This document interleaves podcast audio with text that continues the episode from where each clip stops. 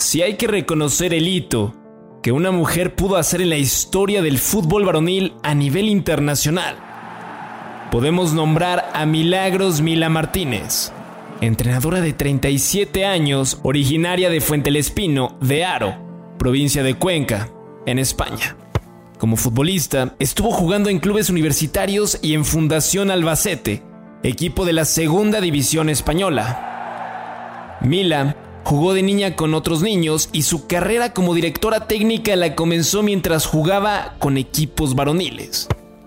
Fue así que con el tiempo obtuvo los títulos de entrenadora con los cursos de la Federación de Castilla de la Mancha. Tiene los niveles 1, 2, 3 y UEFA Pro que es el que le da derecho a poder entrenar en cualquier parte de Europa. En su paso como directora técnica, Mila dirigió en la Fundación Albacete. Con el equipo femenino consiguió el ascenso histórico a la primera división en el año 2014. La entrenadora hizo historia al convertirse en 2019 en la primera mujer al frente de un equipo masculino del fútbol nipón. También se convirtió en la primera mujer entrenadora que ha ganado un partido de la Copa Emperador de Japón en mayo del año del 2021. Hoy, desde la madre patria, haciendo una escala en la frontera de nuestro país, llega a las capitanas Milagros Martínez, nueva directora técnica de Juárez. Esto es Las Capitanas con Marion Reimers, un podcast de Footbox.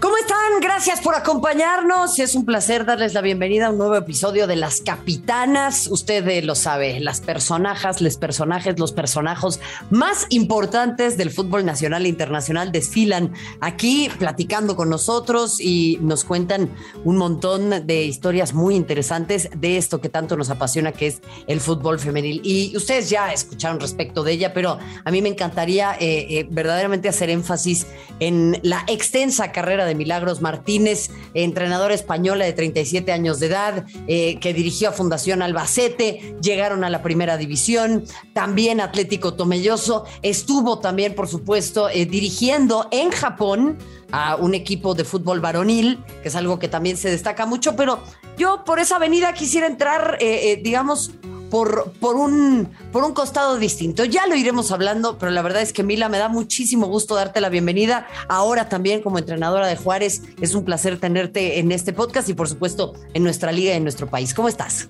Pues nada, el placer es mío, muchas gracias. Pues todo bien, todo bien, eh, pasando un poquito de calor, sufriendo el calor de, de Ciudad Juárez, pero muy contenta, la verdad es que muy contenta en estos primeros 15 días. Oye, a ver, cuéntame eso, sí, ¿qué, qué, expectativa tenías? ¿Cómo te imaginabas la ciudad? ¿Qué te habían contado de México? Eh, sé que de repente por ahí la prensa no es la óptima. Eh, eh, ¿Con qué te encontraste que tal vez te sorprendió y con qué te encontraste que tal vez pues confirmaba algunas ideas previas que tenías ya en torno a México y por supuesto al fútbol mexicano que lo has visto poco, pero me gustaría conocer tus primeras impresiones. Bueno, pues en cuanto a la ciudad, imagínate, ¿no? Cuando te metes en internet a buscar cosas de la ciudad, que yo esto lo, he comentado ya con los compañeros alguna vez, pues eh, te lo piensas dos veces, ¿no? Para venir, porque, bueno, pues es una ciudad que tiene una fama un poco, un poco, quizá más anterior eh, estaba, estaba un poquito peor, pero, pero bueno, eh, te lo piensas para venir, ¿no? Pero, pero es cierto que, bueno, luego hablando con la gente, gente de aquí, gente que, vive aquí, eh, me han ido confirmando un poquito lo que ya me habían dicho, ¿no? que la gente de México es súper eh, hospitalaria, que, me van a tratar genial y la verdad es que por ahora no tengo queja. Desde que llegué eh, en el club me, han tratado muy bien, con las jugadoras en los entrenamientos también muy bien, el staff, la gente del club, así que nada, no, no puedo... Pues eso es lo que confirma lo que me, me contaba la gente un poquito, ¿no? el que vas a llegar a México y te va a enamorar la gente, ¿no? Pues así está siendo. Oye, pues eso, me, encanta escucharlo y eso es ya una extraordinaria noticia. Ahora yo te preguntaría eh, respecto de lo futbolístico, ¿no? ¿Qué tanto, en efecto, hay referencias sobre la Liga Mexicana en el extranjero? ¿Pudiste hablar con alguien y decirle, oye, ¿a dónde me estoy yendo? ¿O si hay ya un conocimiento eh, un poquito más profundo en otras latitudes y en España en concreto de lo que sucede de este lado. Sí, bueno, en España quizá los dos referentes más eh, cercanos que hemos podido tener con la Liga eh, Mexicana Femenil, bueno, fue Toña Is cuando estuvo el año pasado en, Pachuca, fue el año pasado creo, ¿no? Si no recuerdo es correcto.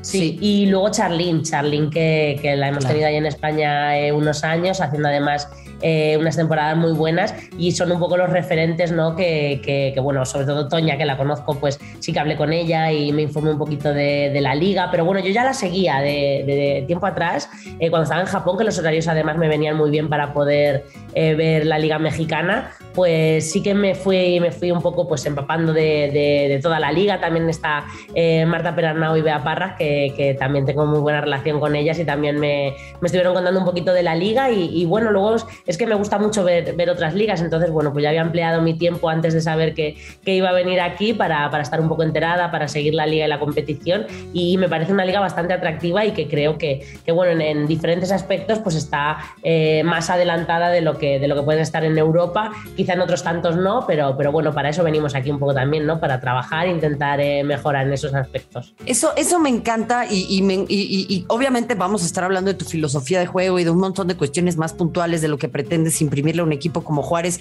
eh, quería Mila, pero sí quisiera robarte un par de minutos más eh, al respecto de este tema porque siempre es bien interesante, sobre todo con una liga tan joven como lo es la Liga Mexicana, entender pues dónde está parado el fútbol mexicano, dónde están paradas las jugadoras, dónde está parado el talento y cómo podemos comparar a ligas en el mundo, porque pues tú entenderás que estadísticamente no hay tantos elementos, eh, en entender, a ver, en efecto, cuál es el top de una jugadora, ¿no? ¿Cuál es su máximo rendimiento? Eh, o, si de repente puede existir cuestiones que la frenen en ese sentido.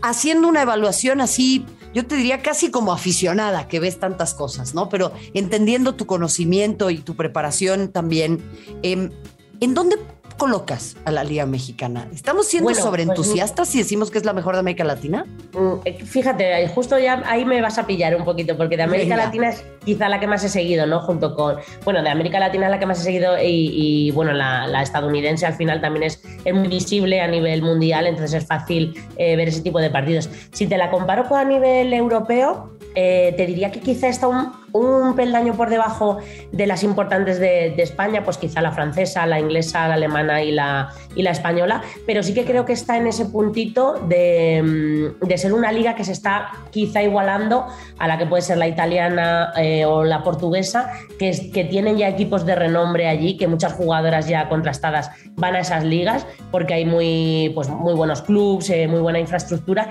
y yo creo que quizás, quizás sí que se está acercando pues, a ese pasito por debajo. Yo creo que a día de hoy tiene un, pasito más eh, que la japonesa femenina, por ejemplo, en mi opinión, porque aquí tenéis algo muy importante que no he visto en otro sitio, que es una afición fiel. Y creo que es la base para, para, que una liga crezca, para que los equipos crezcan, para que el fútbol femenino del país crezca, porque creo que es lo más difícil de conseguir. Y yo creo que, que eso eh, ya lo tenéis porque solo hay que ver eh, los estadios eh, en un partido de liga normal, la afición suele responder muy bien y suele haber bastante público en las gradas y eso quizá en Europa es lo que está faltando ahora mismo un poquito más, quitando pues partidos eventuales como pudo ser en Champions League el, el, el Barça Real Madrid. Eh, ese es un punto bien importante y creo que ahí eh, México ha ido creciendo de manera eh, enorme ¿no? y, exponencial. ¿Qué áreas de oportunidad ves a una, liga de esta naturaleza? ¿Qué te han platicado? ¿Qué le falta? Y ya de ahí vamos entrando puntualmente en, en el equipo que diriges, que es Juárez. Bueno, pues eh, analizando un poco el, equipo, eh, viendo un poco también más en profundidad la liga, eh, sí que es cierto que, no se dan resultados como, como quizá en, Europa hace unos años, ¿no? que se veían resultados de, 8-0, 9-0, a mí me ha tocado sufrirlos con, el Albacete Balompié cuando íbamos a Barcelona a enfrentarnos con el Barça y, era todo intentar meter los menores errores para que no te golearan, ¿no? Y eso aquí no se da, entonces yo creo que por ahí hay, hay, bueno, pues un camino que, se puede recorrer, en el que mejorar, en el que sentar las bases un poquito del equipo para que eh, podamos salir a competir con la idea clara eh, en cada momento y tener un plan exacto que yo creo que muchas veces eh, se trabajan en el campo cosas muy, muy generales, pero mi idea un poquito con ellas es trabajar cosas en concretas, tenerlo todo muy claro y salir a competir cada partido. Ahora, eh, eh, ese, ese punto es bien interesante porque para una entrenadora como tú que llega pues a una liga como esta, que la has visto, que eh, de repente, pues me imagino, sí faltará información, pero hay un, hay un acercamiento. ¿Cuál es el mayor desafío? O sea, tú llegas te presentas ante un equipo como este y qué es en lo primero que piensas que hay que trabajar? Bueno, lo primero es que me da mucha alegría poder hablar en mi idioma. Eso me da mucha alegría, mucha tranquilidad, porque no lo, no lo, he podido vivir estos últimos tres años y eso me da también alivio, porque creo que es muy importante ¿no? cuando lanzas el mensaje, ya sea en cuestiones tácticas o técnicas o, inspiradoras, ¿no? antes de salir a un encuentro, ¿no? que, que hay que motivar a la jugadora para que, eh, que salga enchufada, pues eh, es, es, verdad que, que, bueno, pues ves un equipo eh, que quiere trabajar, ¿no? y yo creo que, que Juárez pues ahora mismo tiene una base y está sembrando una base para intentar, bueno, pues eh, hacer un equipo sólido que, sea de los que peleen eh, cada partido y, bueno, pues mira, un poquito de sembrar esas bases, tener una solidez, eh, sobre todo defensiva y luego aprovechar el, 100% de cada jugadora para, hacer daño al rival. a mí me gusta mucho analizar el rival, saber por dónde le puedo hacer daño y luego con nuestras características, pues lanzarnos a, a intentar llevarnos los tres puntos todas las semanas, todos los partidos. ¿Qué, más bien, qué le quieres imprimir a Juárez? ¿Qué tipo de equipo vamos a poder ver bajo el, bajo el mando de Mila Martínez? Bueno, pues eh, quiero que sea un equipo rocoso, que no cometa muchos errores, eh, ordenado, sobre todo para mí el orden es, es fundamental cuando atacas, cuando defiendes eh, creo que es eh, primordial para no eh, conceder muchos goles. y quiero también que sea un equipo alegre, que con balón se atreva, sabiendo también dónde están nuestras limitaciones y, dónde están nuestras fortalezas. y yo creo que va a ser un equipo divertido de ver. Yo siempre he tenido, no sé si ha sido por, por, la calidad de los jugadores que he tenido, pero siempre mis equipos han sido equipos goleadores que, que, han hecho goles y un poco la idea es seguir en, en esa línea y, mejorar en el aspecto ofensivo, pero siempre guardando ese, ese orden. Te voy a llevar a, este lugar en el que eh, justo me llama poderosamente la atención que hables eh, de esta clase de cuestiones, porque hay todavía, y me parece muy importante esto, en el fútbol de las mujeres una, una vocación de formación, una vocación casi de, de pedagogía de repente de muchas entrenadoras y entrenadores, porque si bien hay muchas jugadoras que llegan ya formadas, pues la liga profesional en México existe desde hace cinco años. No es lo mismo que en un país en el que, por ejemplo, haya 30 años de una liga, fuerzas básicas y que la formación de las futbolistas sea, sea distinta. Eh, ¿Cuál es, ¿Cuál es para ti el, papel del entrenador en este caso? ¿Sí coincides en que hay todavía esta labor de formación todavía de, su parte y por eso me llama la atención también el estilo que le buscas imprimir al equipo? Bueno, em, a ver, formación creo que siempre hay, porque al final em, creo que tú tienes que formarlas para lo que tú crees que es mejor hacer. Claro. Entonces hay jugadoras que, tácticamente quizá pues no han trabajado diferentes conceptos que para mí eh, son básicos, porque yo entrenando mm, a jugadoras en edad de 13, 14 años ya los trabajaba, pero cuando no los trabajas continuamente se van creando unos vicios y unos hábitos que son erróneos a mi modo de ver. Entonces yo les tengo que imprimir esa enseñanza que creo que es la mejor. Entonces, bueno, pues sí, somos formadoras eh, o formadores, pero claro, cuando ya llegas a este nivel, eh, la creo que prima antes que la, enseñanza. Entonces, la enseñanza yo creo que queda reducida a lo que te he dicho un poquito a la base, a intentar formar un equipo eh, sólido que tenga las cosas muy claras y a partir de ahí, tener esa base muy, muy clara, pues ir ya enseñando eh, en esas distintas semanas, en esos distintos rivales, pues dónde podemos hacer daño y de qué manera, intentar hacerlo eh, el día de partido y, esperar que salga bien. Eso me encanta. Platícame qué, qué tuvo que hacer Juárez o cuál fue la clave del proyecto que tiene Juárez para hacer que vinieras a México. ¿Qué significó para ti eso? Platícanos un poco de este proceso. Bueno, yo creo que es un reto, ¿no? Un reto porque ves eh, la historia de Juárez, de, Ciudad Juárez, ¿no? De, las Bravas, que es muy reciente, una historia que, tiene poquitos años, eh, bueno, también la, liga, como lo has dicho tú antes. Eh, pero bueno, el club, el club con un proyecto que, me presenta, que, yo lo veo ambicioso, de querer también cambiar las cosas. Yo creo que también, bueno, pues quizá estemos en una ciudad que, se presta un poco a eso, ¿no? A intentar cambiar las cosas, a intentar que a lo mejor las niñas pues tengan esos referentes ahí, ¿no? Hace eh, ayer o antes de ayer iba por la calle y tres niñas me pidieron una foto. Eso para mí es de los mayores orgullos que me, que me pueden pasar. Y, qué grande. y eso en una ciudad quizá, pues, pues como Ciudad Juárez, pues aún yo creo que tiene más valor, ¿no? Entonces, bueno, pues ese cúmulo de cosas, ¿no? El intentar ayudar, el intentar sacar un proyecto adelante que creo bastante interesante, un proyecto también que creo con, con futuro, pues bueno, fue lo que, lo que me, me, determinó a venir aquí y luego también que creo que es una de las, de las ligas más potentes, yo te diría que estará entre las, en mi opinión, entre las 10 mejores ligas del mundo, entonces pues eh, mejor que, que aquí. Qué, maravilla y, me encanta escuchar esta evaluación desde afuera también porque coincido, ¿eh? Y no, no te lo digo por, por echarle flores a nuestra querida liga que todavía tiene que crecer, pero, pero me parece que avanza bien. Eh, en ese sentido también... Mira, te voy a abrir mi corazón, mi querida Mila, pero he tenido esta conversación en un montón de diferentes escenarios y con mucha gente y claramente eres tú una candidata idónea para hablar de este tema, ¿no? Eh, le preguntaban alguna vez a Andy Murray que qué se sentía ser el primero en llegar, no me acuerdo qué hito del tenis era, ¿no? Y él respondió, pues es que no soy el primero porque ya lo habían hecho las Williams.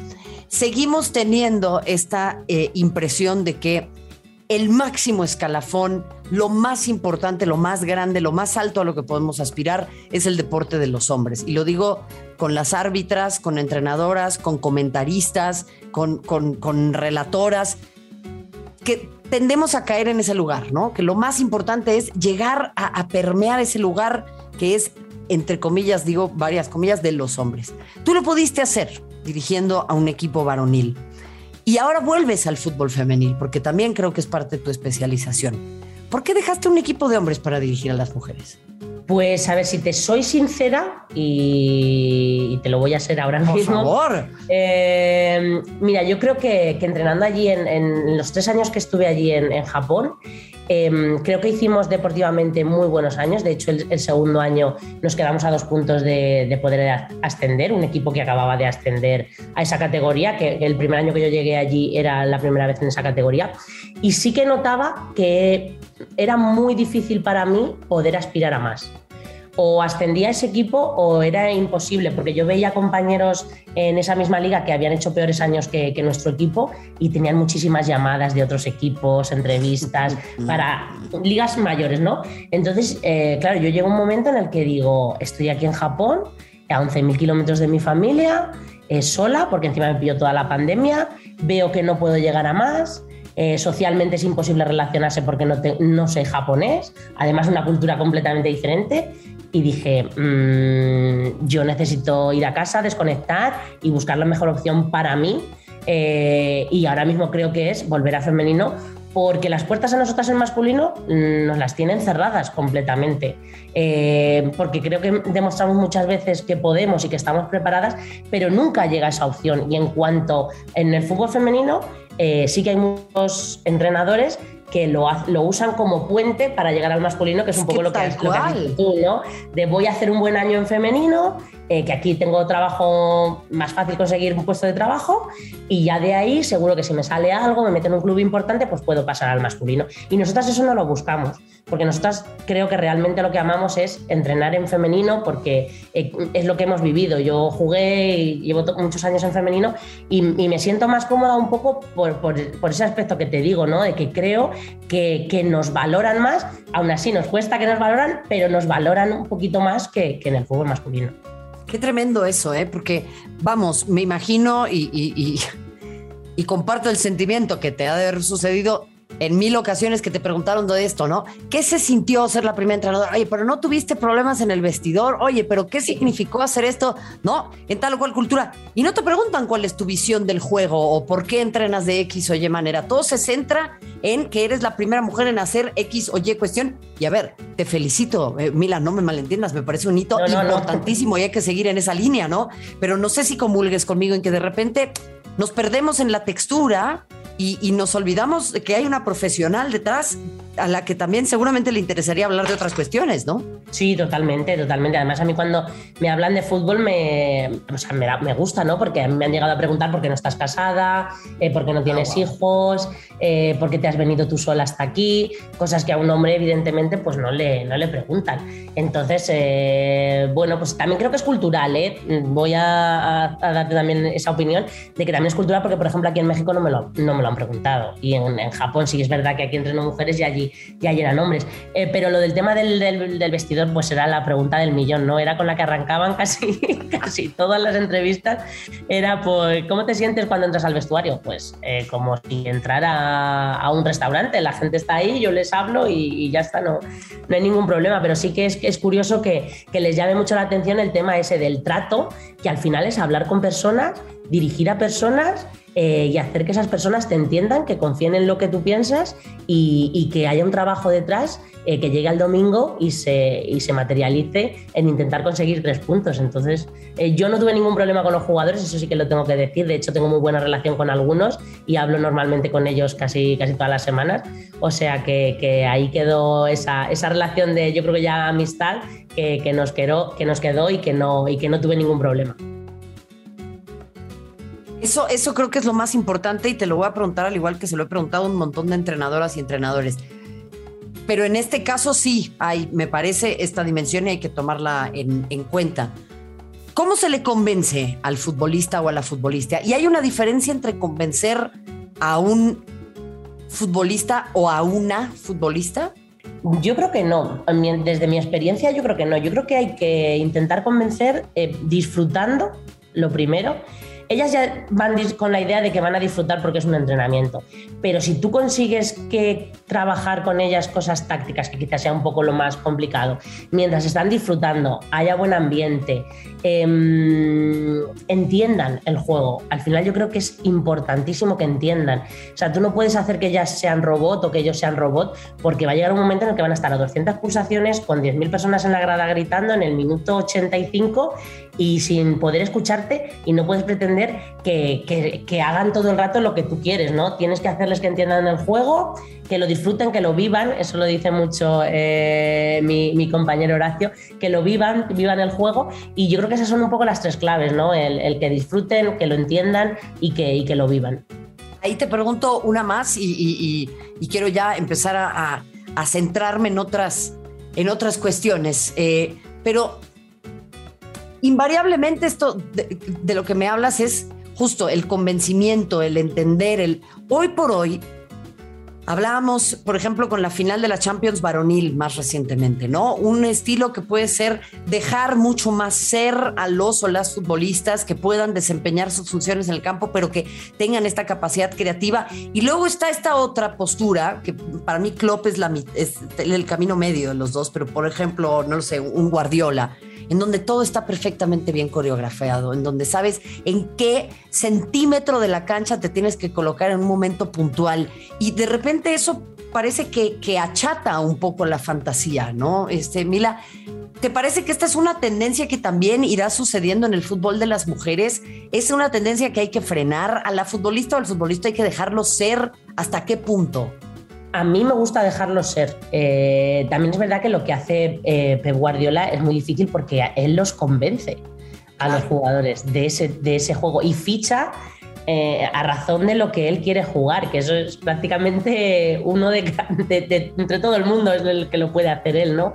Eh, pero a mí me gusta dejar hacer, me gusta dejar hacer porque al final, eh, igual que por ejemplo cuando tienes una jugadora que, juega en dos posiciones, ¿no? Yo creo que siempre hay una en la que se siente más afín, en la que se siente más cómoda, luego ya está la situación del, equipo o las necesidades, pero creo que es importante que ellos se sientan o ellas se sientan a gusto, que, que saquen todo lo que tienen dentro, ¿no? Y lo demuestren porque puede que tengan algo que tú no lo, que no lo veamos, ¿no? Que tú estés entrenando y en un entrenamiento es verdad que en un 11 contra 11, ¿cuántas veces le puede llegar el balón a una jugadora? Al final interviene poco. Entonces, em, yo creo que hay que dejarle ser, hay que, darle un poco eh, unas pautas para que mejore eso que mejor hace, que, yo creo que eso sí que me gusta mucho eh, potenciarlo y trabajar eh, individualmente con ellas o, en la línea en la que trabajen en defensa, en mediocentros, donde jueguen. Y, y yo creo que hay que dejarles un poquito ser y un poquito que tengan esa, esa anarquía dentro del campo, siempre y cuando pues eh, luego mantengan el orden del que te he hablado antes, que para mí es muy importante. Totalmente. Y ahí quisiera centrarme en ¿Qué es lo que podemos esperar de un equipo como Juárez esta campaña? Me parece que lo sabes bien, hay una distancia importante entre un grupo de equipos de la liga y otros que son ampliamente dominadores o dominantes, ¿no? Bueno, Chivas recientemente, además con el campeón eh, o campeonas de campeonas, eh, estuvo por supuesto también rayadas ahí dando una extraordinaria batalla, Tigres, América y demás, y luego se abre una brecha y empiezan a figurar otros equipos. ¿Qué se hace para cerrar una brecha? Ya tan marcada cuando llegas eh, pues prácticamente al sexto año de, esta, de, esta, de esta liga, querida Mila? Pues bueno, pues es un poco también eh, creo que hay que trabajar en lo, en lo psicológico, ¿no? En, en intentar que, ellas, eh, bueno, pues aparte de, lo que trabajamos en el campo, confíen, confíen, em, peleen por la que tienen al lado, eh, trabajen cada balón eh, y al final yo creo que, con todo el trabajo, y además es que lo veo en los entrenamientos, que para mí eso es un gusto entrenar así, ¿no? Con esa intensidad que le ponen, con esa garra, em, yo creo que al final los resultados saldrán porque creo que, bueno, pues tenemos gente de calidad, gente que, como te he dicho antes, al final en la liga pasada, pero muchos partidos que se pierden en los minutos finales y yo creo que ahí es donde entra la parte psicológica, ¿no? De la confianza, de saber qué hacer en cada momento, de tener la base que te comento, de, tener, bueno, pues eh, esa defensa muy organizada, eh, que haya muchas ayudas. Eh, entonces, bueno, pues yo creo que es la base un poco para, para ir creciendo y para ir subiendo la tabla y luego a eso pues sumarle,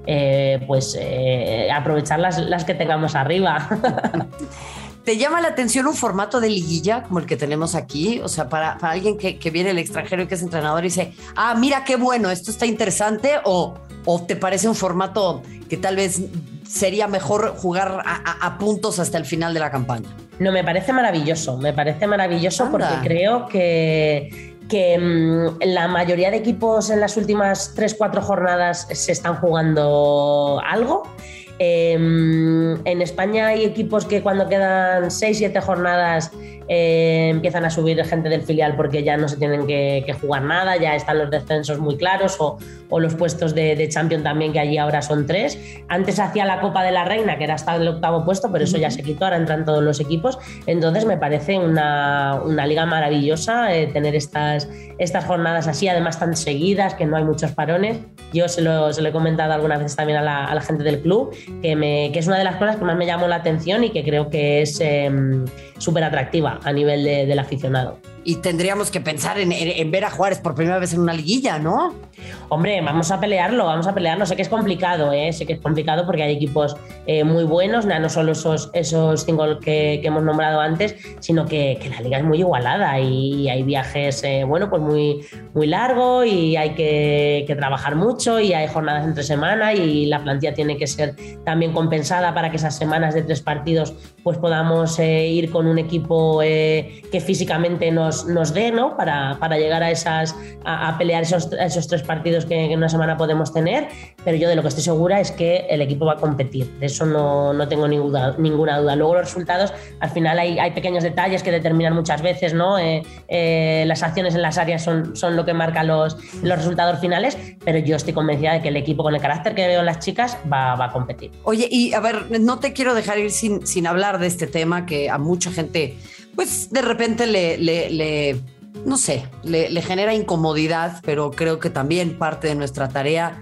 no únicamente es ejecutar eh, nuestra labor y hacerlo de maravilla como tú lo haces, sino también pues utilizar nuestra palestra como tantas veces hemos hecho las mujeres para hablar de otros temas. ¿Qué significa un equipo de fútbol femenil en una ciudad como Juárez? Bueno, pues yo creo que, a ver, ¿cómo te contesto a esto? Esta pregunta es, es complicada, ¿no? no es complicada de responder, sino de responder bien. Entonces, okay. Eh, a ver, bueno, yo creo que, un poco como te he dicho, ¿no? Cuando, cuando entras en internet ¿no? y ves eh, pues las noticias que salen de la ciudad y todo eso, al final, eh, bueno, pues creo que es una herramienta, ¿no? El equipo es una herramienta para, para hacer que, que, una ciudad como esta, que además es eh, enorme, que yo cuando, cuando vi los habitantes que tenía me impactó mucho porque una ciudad como esta, por ejemplo, en España, tendría jugando, ¿qué te voy a decir? 500, em, 1000 niñas, fácil. Claro. Eh, a nivel senior ya, o sea, a nivel de primera división, segunda división. En, España hay cuatro divisiones eh, senior así, nacionales. Em, entonces, bueno, pues yo creo que, esa es un poco la herramienta y, para lo que tenemos que utilizar el, equipo, aparte de para dar a, conocer y, dar nombre y, tener un poco el estilo de juego eh, de las Bravas, pero yo creo que es una herramienta muy buena para que eh, la ciudad de, Juárez, bueno, pues tenga ese, pequeño ejército de, de bravitas, ¿no? Que, que, se animen cada vez a jugar más, que tengan unos referentes en el campo eh, y si alguna quiere tener de referente a la entrenadora, pues yo también encantada, pero sí que tener esos referentes, ¿no? Para decir, pues mira, pues una vía de, de pues una salida, ¿no? Eh, si claro. después de mis estudios o mientras estudio, pues puede ser eh, practicar deporte, ¿no? Y el fútbol yo creo que a día de hoy, bueno, pues sigue más aquí en México, que, que se vive tanto, eh, creo que es muy, muy buen camino y poder apoyar en eso a, a bueno, pues a todas las niñas y, y, adolescentes que quieran seguir formando parte de, del fútbol femenino, que al final yo creo que va a ser eh, dentro de unos años, como está pasando ahí en, en España, pues un, un, trabajo como otro cualquiera y una profesional a la que dedicarse sin, sin miedo a avergonzarse o, sin miedo a, saber que vas a perder mucho tiempo o incluso dinero para no, llegar a nada, ¿no? Yo creo que eso ya se acabó y ahora lo que hay son, son referentes o habrá referentes para que esas niñas que vienen de, de atrás pues puedan tener ahí ese espejo en el que mirarse. Me parece bellísimo lo que dices y lo que compartes y coincido contigo, es un horizonte profesional nuevo para las mujeres y creo que además es un mensaje bien, pero bien importante en una ciudad como, como Juárez, pero además en un país como México, en donde eh, desafortunadamente la violencia contra las mujeres sigue siendo una cuestión del día a día y de la cual acá por lo menos no quitamos el dedo del renglón, no dejamos de ser incómodas y ni modo, como dirían por ahí, a quien le pese. Mi querida Milagros Martínez, te agradezco muchísimo, te deseamos por supuesto todo el éxito con Juárez y por supuesto también eh, agradecerte que te hayas tomado el rato de estar aquí con nosotras en Footbox, en las capitanas y pues preguntarte si no quieres agregar algo más antes de despedirnos. Nada, yo daros las gracias, la verdad es que he estado muy a gusto, me, gustan así también las mujeres cañeras como, como tú y, mira, ha sido una entrevista, la verdad es que muy agradable y nada, os mando un abrazo, ojalá podamos vernos prontito y en algún juego y poder charlar tranquilamente. Ahí estaremos, sin ninguna duda, dándole la vuelta al país, dándole la vuelta al cuento y dándole la vuelta al fútbol, como ya lo ha hecho esta legendaria entrenadora, sí me atrevo a decirlo, porque el llegar a una cultura como la japonesa, dirigir a un equipo de hombres, no es una eh, cuestión menor. Desde acá agradecerles que nos hayan acompañado, ya lo saben, semana a semana las capitanas en todas las plataformas. Este es un podcast exclusivo de Footbox yo les digo gracias. Hasta la próxima. Esto fue Las Capitanas, exclusivo de Footbox.